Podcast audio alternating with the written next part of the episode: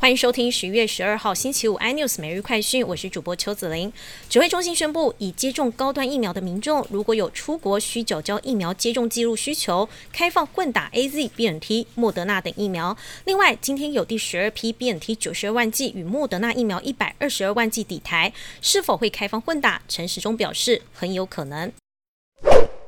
另外林长佐罢免案的二阶联署，罢免方缴交三万一千多份的联署书，有效份数未达门槛。林长佐回应，这次联署书错假率高达三成，显示罢免方不惜动用可疑手段达成政治目的。他强调会做好准备迎战，报复性罢免到此为止。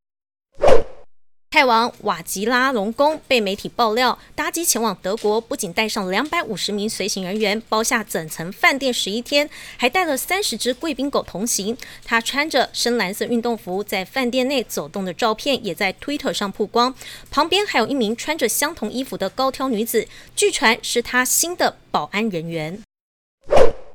迪士尼上季营收不如预期，导致股价下跌。但旗下串流平台 Disney Plus 今天正式在台湾上线，并开放用户订阅使用，月费两百七十元，就是冲着强敌网飞而来。今年中国的双十一，电商巨头们格外冷静，等活动告一段落才公布业绩。中国电商天猫今年成交金额二点三二兆台币，京东也宣布累计下单金额超过一点五二兆元台币。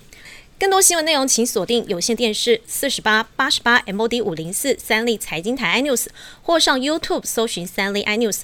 感谢台湾最大 Podcast 公司声浪技术支持。你也可以在 Google、Apple、Spotify、KK Bus 收听最新 iNews 每日快讯。